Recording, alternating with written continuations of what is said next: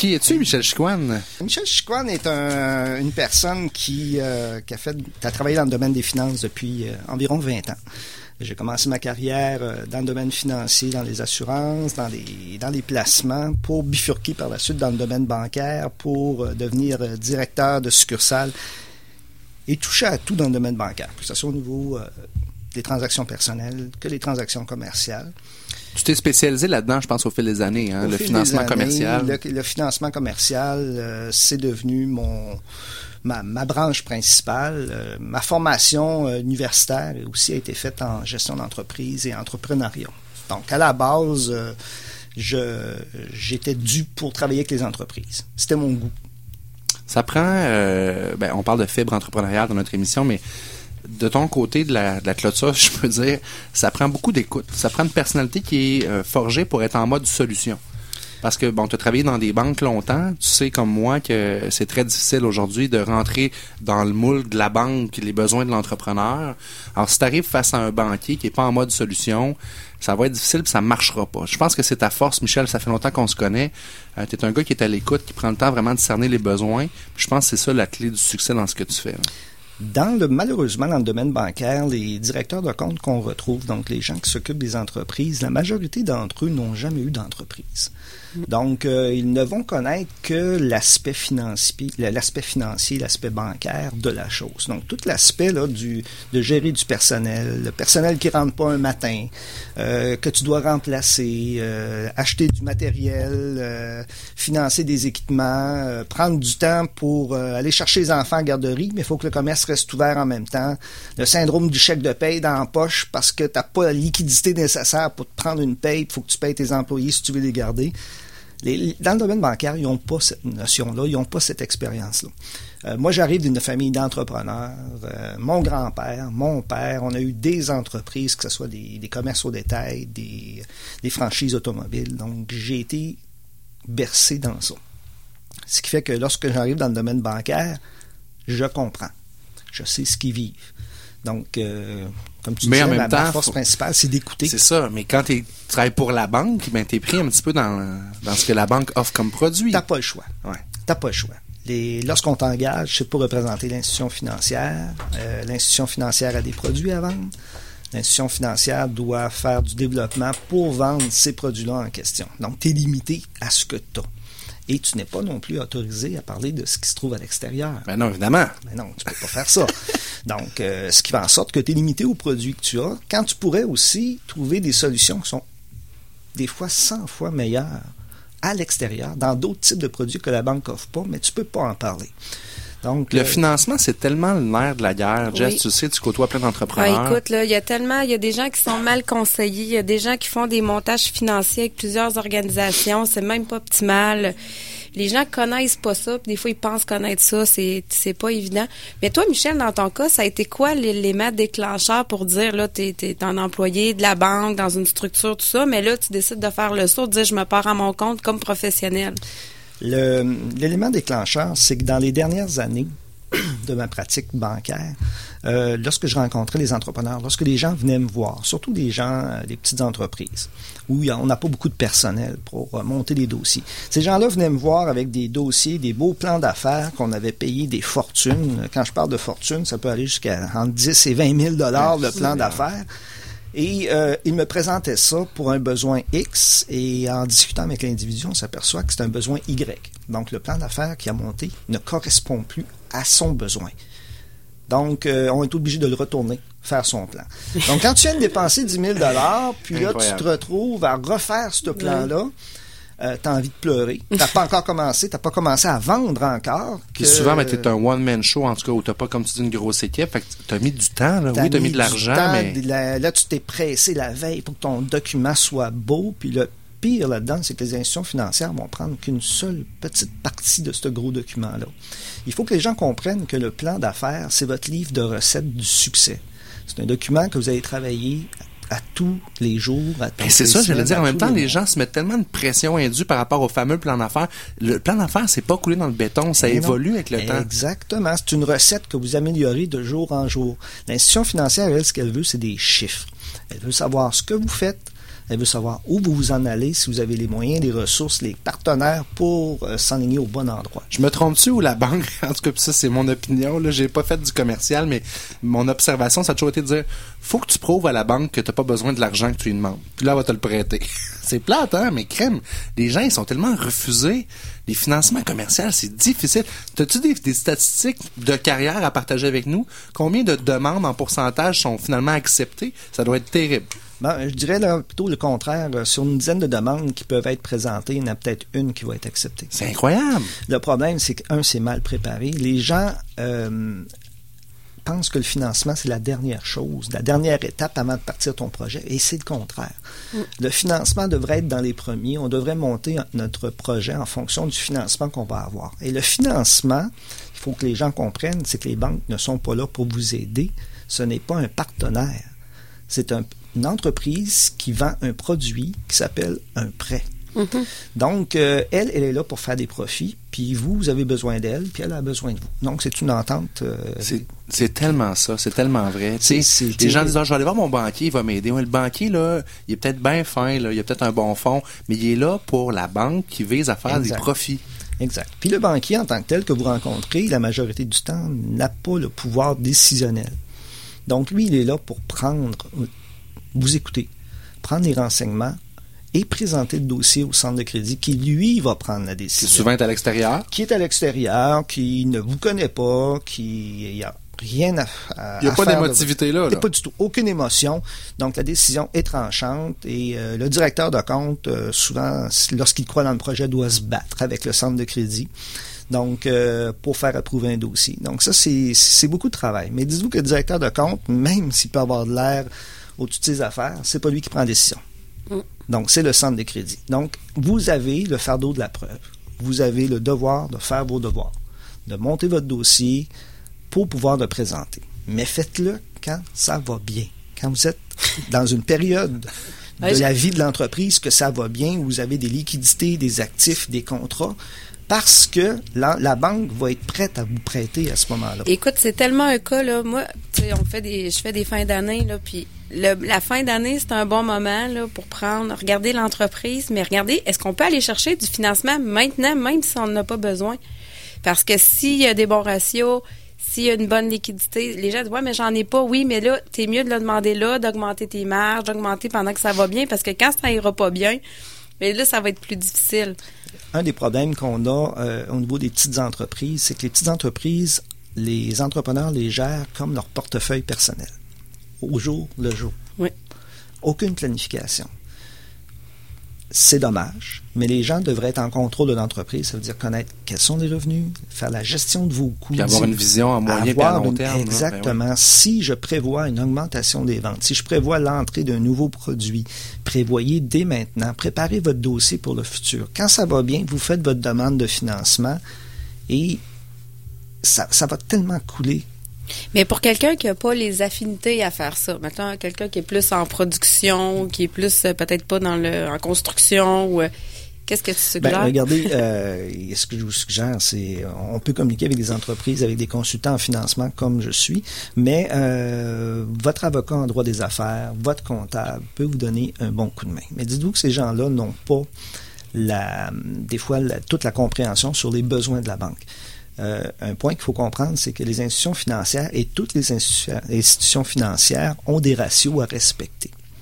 Donc, euh, ces ratios-là, malheureusement, ne sont pas calculés tous de la même façon. Quand tu parles de ratio, tu parles de ratio de risque, de ratio de revenus. Exactement. On va parler un ratio, un exemple de la dette équité. Donc, euh, la dette versus les avoirs de l'entreprise. Qu'est-ce qui arrive pour un entrepreneur qui veut démarrer? Est-ce que la banque peut lui offrir du financement? Quelqu'un qui veut démarrer, son dossier de financement commercial va être basé sur son dossier personnel. À moins que son entreprise soit incroyable, mais Ben, elle n'existe pas encore. elle n'existe pas encore. On va se baser sur le dossier personnel Quand de tu dis dossier personnel, c'est quoi? C'est c'est ton bilan personnel à la base qui va être pris en considération. Tes revenus, tes actifs et tes passifs. Ça veut dire tes dettes que tu dois. on dit valeur nette, là. Donc, et euh, on établit une valeur nette à ce moment-là de l'individu. Si ta valeur nette est négative, hmm, on part mal. Si tu n'as pas de garantie à donner quand on parle de garantie pour une institution financière, lorsque vous allez l'avoir pour du financement, habituellement, ça va être votre résidence qu'elle va aimer prendre en garantie. Une collection de cartes de hockey? Collection de cartes de hockey. ça, va être plus dur. ça va être plus dur.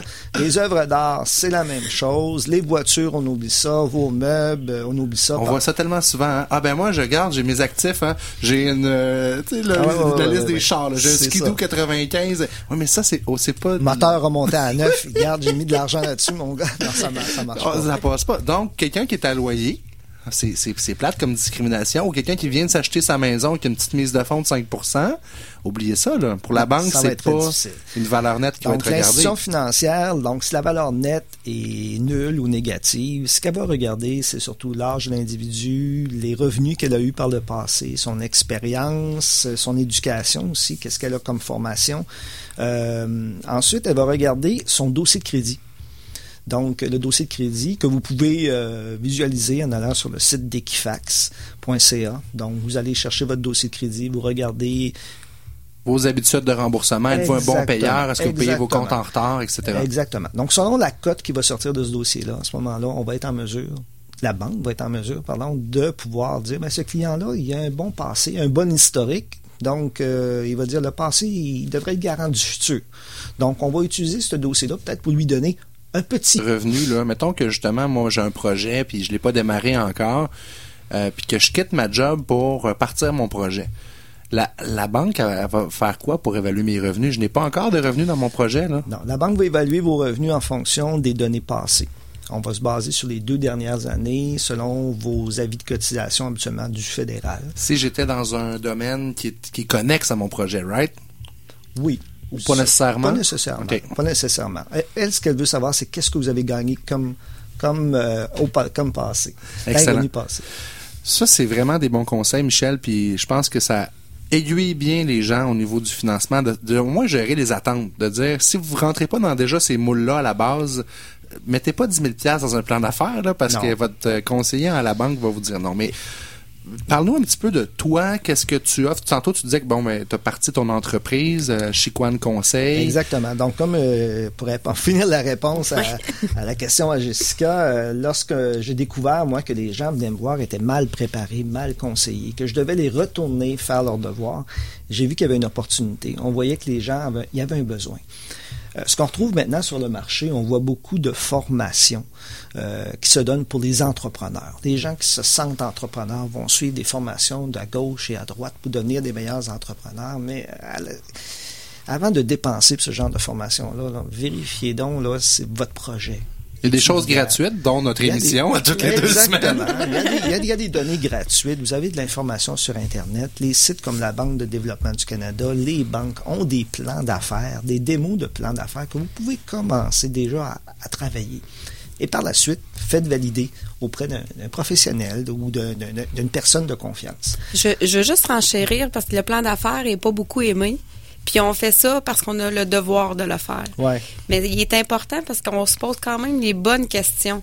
C'est qui mes clients? C'est quoi mon marché? C'est qui mes compétiteurs? Comment je me positionne? Comment... Normalement, il faut prendre ça aussi à, à prendre le temps de réfléchir, là, parce que ça permet de savoir si ton entreprise va être viable ou non. Là. Exactement. Ben, il y a trois types d'entrepreneurs. Il y a celui qui euh, s'est vu gorocher dans un dossier.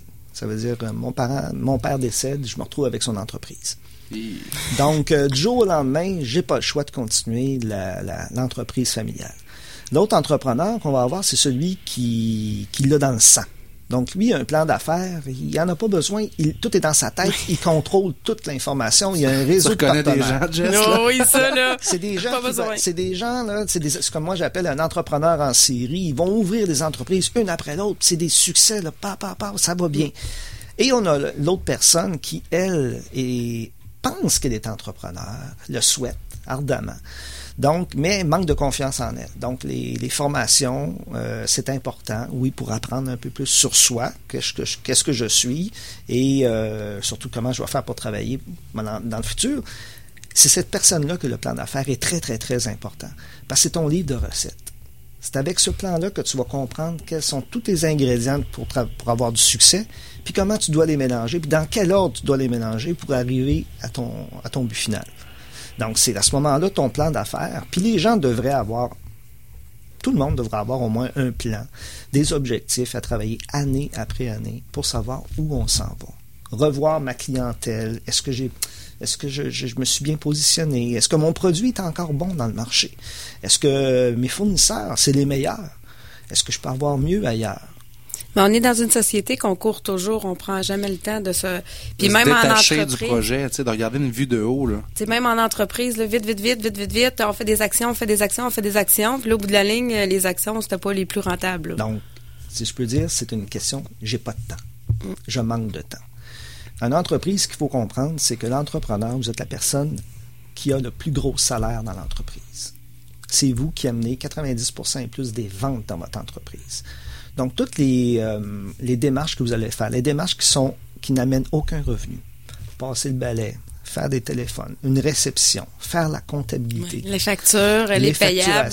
Ce sont des dépenses à l'entreprise. Si vous êtes capable de déléguer ces dépenses-là, puis pendant cette période-là, allez développer, là, c'est rentable pour vous. Mais si vous ne le faites pas, vous procrastinez, puis vous asseyez chez vous, écoutez la télévision pendant que l'autre fait la, facturation, c'est sûr que vous allez direct dans le mur. Mais quelqu'un qui va utiliser son temps de la bonne façon, c'est là qu'il va avoir du succès. Mais ça, c'est excellent parce que la semaine dernière, j'avais eu un discours avec un entrepreneur qui veut tout faire lui-même. Puis là, ça coûte cher de la gestion, de la comptabilité, de l'administration. Oui, mais tu as une entreprise, là. Mm. Normalement, tu es supposé de gérer ton entreprise, avoir une vision globale. C'est ça, être en affaires aussi, quand on décide d'avoir une corporation. C'est pas de tout faire nous-mêmes, sinon on reste travailleur autonome, là. Non, puis euh, oui, c'est cher. Oui, ça a un coût. Mais le coût de ne pas développer, ça vaut combien pour une entreprise? Mm. C'est entre la vie et la mort. Mm. Donc, euh, être sur respirateur artificiel tout le temps, ça devient épuisant pour tout le monde. ça peut être épuisant aussi pour la famille, pour le conjoint. Et euh, là, c'est pas juste l'aspect professionnel qui prend le bord, c'est l'aspect familial aussi. La santé qui suit. La santé. Donc, de Conseil est apparu avec un besoin particulier. On a, j'ai revu la mission de mon entreprise euh, dans les dernières, dans la dernière année pour faire en sorte de déterminer euh, avec les entreprises, le point suivant, c'est que j'essaie de créer de la richesse. Faire en sorte de générer du cash flow, des liquidités pour l'entreprise. Puis il n'y a pas 56 000 solutions. C'est augmenter tes revenus, ou gérer tes dépenses. c'est comme tellement vrai. Puis dans les finances personnelles, c'est la même affaire. C'est la même affaire. C'est la base, mais les gens se posent pas cette question-là. Tantôt, on disait prendre le temps d'écrire un plan d'affaires. Bon, c'est du temps, tout ça, mais juste de se poser ces questions-là. L'entrepreneur, il est créateur de richesse. Puis pensez pas qu'on veut dire par là qu'il faut que tu aies une Ferrari dans ton entrée, là. C'est pas ça. Non, non, mais il faut que tu aies au moins assez de richesse. Puis toi, tu parles de revenus. Puis bon, mais il faut que tu en aies assez pour être capable de survivre, de te payer. Mais pas seulement ça. C'est qu'en générant des, des liquidités pour l'entreprise, qu'est-ce que ça fait? C'est que ça m'ouvre des portes à du financement. Quand ça m'ouvre des portes à du financement, je peux acheter de nouveaux équipements. Je peux acheter, euh, acheter une clientèle qui fait en sorte que j'augmente ma production et j'augmente par la force des choses mon revenu. Je crée des emplois et là, mon entreprise commence à vivre un peu plus. Donc, euh, je crois conseil, c'est ce que j'ai fait. Je me suis euh, vraiment entouré de partenaires efficaces. Euh, qui vont amener un complément à mon entreprise. on parle beaucoup, moi je m'occupe principalement de tout ce qui s'appelle financement commercial donc une entreprise qui a besoin de financement. Je m'occupe aussi de, pour certaines entreprises, euh, leur clientèle aimerait être financée. Donc, euh, quelqu'un qui euh, voudrait, exemple, un, contracteur, quelqu'un en construction qui fait des toits. ben, cette personne-là, lorsqu'il fait des soumissions à des résidences, la question qui peut se poser, regarde, sur 10 soumissions que je fais, pourquoi j'en signe seulement deux? Ben, peut-être que les autres quand tu présentes un prix de 5, 6, 10 000 dollars à ton client, peut-être que pour lui, c'est énorme. Et aller à l'institution financière pour faire une demande de crédit, pour lui, il voit ça tellement gros. Alors, moi, j'offre un service qui permet d'avoir du financement pour ce contracteur-là à offrir à ses clients. Donc, il pourrait dire, exemple, ben, au lieu d'être 10 000 la toiture, regarde, j'ai un plan de financement ici, c'est 300 dollars par mois, puis tu peux avoir ta toiture. Exactement. Donc, posez-vous la question, c'est-tu plus facile 300 dollars par mois ou un 10 000 dollars? Malheureusement, dans la société d'aujourd'hui, c'est plus facile le 300. Ça, c'est un autre sujet d'émission. Exactement. Donc, euh, toutes mes activités euh, avec l'entreprise sont faites pour générer des revenus, que ce soit au niveau des crédits d'impôt. Certaines entreprises on laisse des crédits d'impôt sur la table. Ça signifie qu'il y a certaines entreprises qui n'ont pas réclamé certains crédits au, à Revenu Québec ou au Revenu fédéral, euh, à Revenu Canada, et euh, ces montants-là peuvent être très substantiels. On parle d'entreprises souvent qui ont des flottes de véhicules des entreprises qui font euh, du, transport euh, interprovincial ou aux États-Unis. Euh, on peut récupérer des sommes incroyables seulement sur l'essence, sur les produits d'assurance. Donc, il y a certaines taxes qui n'ont pas été réclamées comme il faut. Il ne faut pas mettre la faute sur le comptable. Le comptable est là pour faire sa tenue de livre. Et souvent, la personne même qui fait de la tenue de livre ne pense pas à ça. Donc, on va prendre la facture, on va rentrer la facture telle qu'elle dans le dossier, puis on part avec ça. Mais l'analyse n'a pas été faite comme il faut. C'est pas la faute du comptable. Des fois, c'est parce qu'il n'a pas porté attention, qu'il s'en est pas occupé. Puis quand c'est le temps des impôts, avec le volume, faut comprendre que faut, que ça roule. Donc, euh, mais il s'agit de le demander. Mais nous, moi, j'ai un service qui, j'ai des gens chez nous qui le font, qui font ce travail-là. On se présente chez vous, puis on fait une analyse, puis on vous indique vraiment est-ce qu'il y a quelque chose à sauver? Si oui, on va avec ça. Au niveau du plan d'affaires, est-ce que vous pouvez accompagner les gens là-dedans? Oui, on peut l'accompagner, mais je vous dirais que le plan d'affaires, euh, je mets pas beaucoup d'emphase là-dessus parce que c'est pour moi, c'est une, euh, une recherche personnelle. Il y en a un nouveau, euh, je sais pas Jess comment ça s'appelle, peut-être que tu connais le, terme, mais il y a un nouveau style de plan d'affaires qui prend forme. Là. Un cavenat d'affaires. Un, un canevas. Un canevas. Un, canevas d'affaires. je fais de la dyslexie. Ben, L'idée là-dedans, c'est de, je pense, réduire un petit peu la taille du document. Mm. Faites pas, pensez, les gens, justement, ça les bloque parce qu'ils disent dans un plan d'affaires, faut que je fasse ça, c'est 15 pages, puis c'est euh, en Arial 12, puis Interlink 5. Mais non, non. Faites-vous un plan d'affaires clair, simple, convivial, facile, une page, deux pages. Tu sais, à un moment donné, on a dit, le CV devrait pas avoir plus que deux pages. Il y a eu une norme qui s'est installée, hein. Je pense que le plan d'affaires devrait aussi aller vers là. Quelque chose de plus concis, de plus clair et simple, qui vous prendra pas 3000 heures de travail à faire. Là. Le plan d'affaires euh, euh, principal, le premier plan d'affaires que vous allez faire pour votre entreprise, c'est un plan d'affaires qui va être complet où vous allez retrouver beaucoup, beaucoup d'informations, puis il va avoir une bonne épaisseur. Peut-être un 200-300 pages là, dans ceux qui ont vraiment mis du travail au niveau des statistiques puis de l'analyse.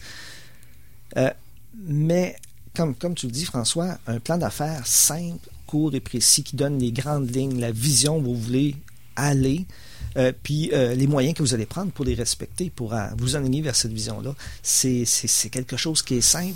Et ce n'est pas, faites-le pas faire par quelqu'un d'autre. L'autre personne ne connaît pas votre entreprise. ne connaît pas votre fibre à vous, qu'est-ce qui vibre Elle va inscrire dans le document ce que vous voulez entendre. Mm-hmm. Ce document-là doit être fait par vous doit être travaillé par vous. C'est le seul moyen que vous allez voir les faiblesses et les forces de votre entreprise et que vous allez être en mesure de poser les bonnes questions aux professionnels, que ce soit un comptable ou un avocat. Donc. Très intéressant. Michel, en terminant, il nous reste 30 euh, secondes. Fais ça vite, mais j'aimerais ça que tu donnes un conseil parce que tu as tellement accompagné d'entrepreneurs. Si tu avais un conseil à donner aux gens qui veulent euh, démarrer un projet d'entreprendre, tu leur dirais quoi? L'émotion, et il faut faire attention à l'émotion. Donc, euh, lorsqu'on est émotif euh, avec un projet, un projet d'entrepreneur, c'est comme accoucher d'un bébé. On a hâte, on a hâte que ça arrive, que ça arrive. Des fois, on peut faire les coins ronds. Euh, et l'émotion est un mauvais conseiller. Donc, le fait d'écrire votre idée, de mettre votre rêve sur papier devient un projet et de prendre le temps et d'être patient c'est quelque chose que vous allez devoir euh, travailler.